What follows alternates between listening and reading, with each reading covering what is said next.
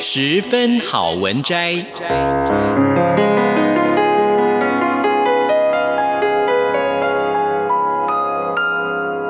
十分钟的心灵补给站。无论是快乐还是悲伤，不管是白天或是黑夜，阅读一篇好文章，也许只要短短十分钟，却能在你的心头低回，往复不已。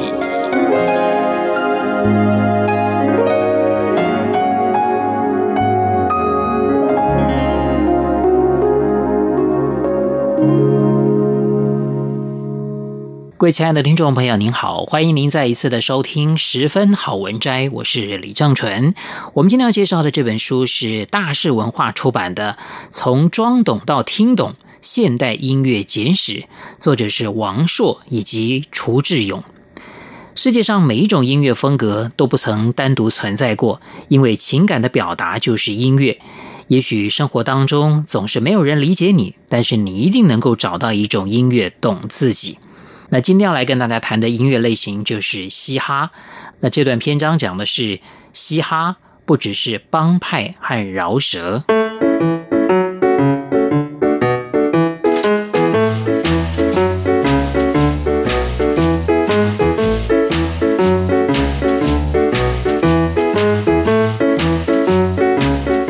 嘻哈就是黑人的朋克音乐，和最早的朋克一样，嘻哈也是来自街头的文化，都是一群不去上学的孩子在一起做的事。首先，hip hop 这个词，如果真的按照它的来源翻译，不应该翻译成嘻哈这样一个我们没有的概念，而应该翻译成左右，就是我们军训课的时候，教官说左右左的那个左右。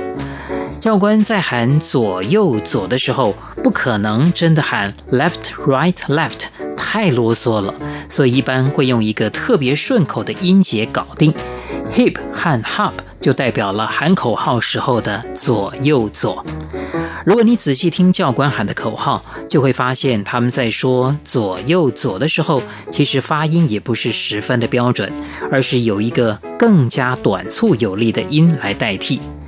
那这个词之所以后来和嘻哈扯上关系，主要是因为最早一批嘻哈从业者当中，有一个名字特别长的组合，名叫“闪耀大师与愤怒五人组 ”（Grandmaster Flash and the Furious Five）。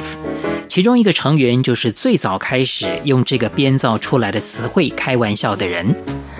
从听觉上来讲，嘻哈是早已存在的音乐，只是嘻哈这个词是在一九八零年代开始渐渐流行的新概念。嘻哈音乐此前被叫做 Funk，是节奏蓝调和爵士乐掺杂在一起产生的音乐，诞生于一九六零年代，是那个年代的黑人乐团音乐，和摇滚乐一样，都是用在舞会伴奏的，唱得比较野。有的时候甚至连说带唱，于是，一不小心形成了最早的饶舌。这种音乐诞生的时候，正好赶上马丁·路德·金恩博士的即兴演讲。我有一个梦想，金恩博士就此成了底层黑人的偶像。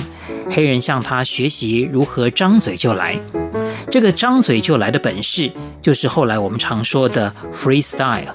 所以今天黑人会把马丁·路德·金恩当作 freestyle 的老祖宗。纽约在一九七七年的时候发生过一次比较严重的停电事件，停电期间打砸抢现象猖獗，很多乐器的鼓机 （drum machine） 和电唱机都不见了。趁乱打劫这批乐器的人，后来成了第一批嘻哈音乐的制作人。他们买不起乐器，只能拿已经有的黑人音乐唱片做音乐部分的采样，然后用鼓机 （drum machine） 编一段节奏进去，旁边再有一个马丁·路德·金恩崇拜者在那边吆喝。因为全世界的人都爱评选四大，所以人们把另外两项当时黑人喜欢的事物也融入其中，一个是涂鸦，一个是街舞，和饶舌以及 DJ 一起组成了嘻哈四大元素。如今经常被提及的最早的饶舌明星，可能就是一九八零年代中期出道的那一批了。Run DMC 乐团和 LL Cool J 都是那一代人。在野兽男孩 Beastie Boys 一九八六年的专辑发表之后，嘻哈终于上台面了。那张专辑被认为是第一张在商业上取得成功的嘻哈专辑。虽然许多玩嘻哈的黑人当时并不承认这个组合，因为他们都是白人，但这又有什么关系呢？反正这种音乐形式被推向了大众。一九八六年到一九九二年被称作是嘻哈的黄金年代。之所以这么说，不光是因为那个年代嘻哈音乐人赚的钱多，也因为当时嘻哈音乐的风格变化多样。嘻哈制作人在掌握了嘻哈制作的基本要领、节奏与采样之后，开始从各种音乐当中采样。那个时候，仿佛每一首新歌都能够代表一个全新风格。这段期间，美国西海岸有一派饶舌歌手，专门唱大哥题材，很受大哥们的欢迎。这些人就是最初的帮派饶舌。后来，帮派饶舌大致分为两派：一派是纽约派，俗称东岸；一派是洛杉矶派，俗称西海岸。后来，两派老大分别都被弄死了，所谓帮派时代也就结束了。两派小弟各立门户，一时间出现了许多新风格。直到后来，底特律来了一个白人小伙子，艺名阿姆，他的出现让嘻哈红遍了全世界。二零零零年之后的那十年，主要是杰斯 Jay-Z 和肯伊·威斯特 Kanye West 的时代。他们不仅让嘻哈红了，还让嘻哈变了。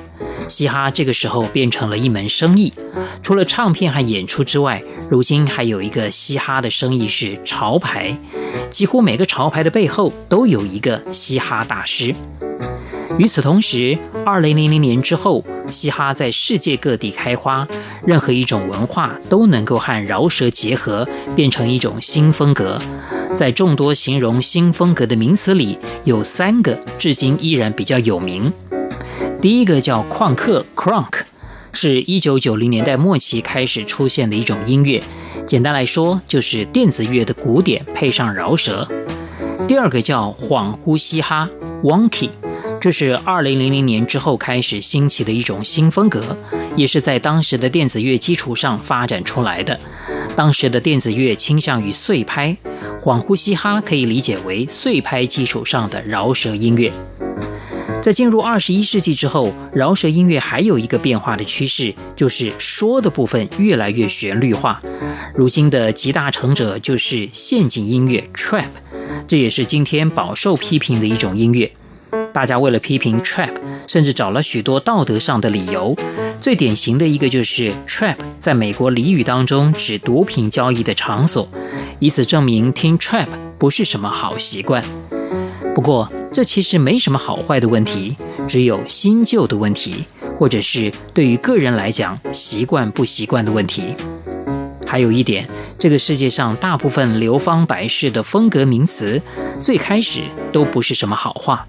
所以，按照这个规律，也许再过二十年，听 trap 的一代人长大了，有了自己的话语权，可能也会起来为他们青春时候听到的音乐书写他在历史上该有的位置。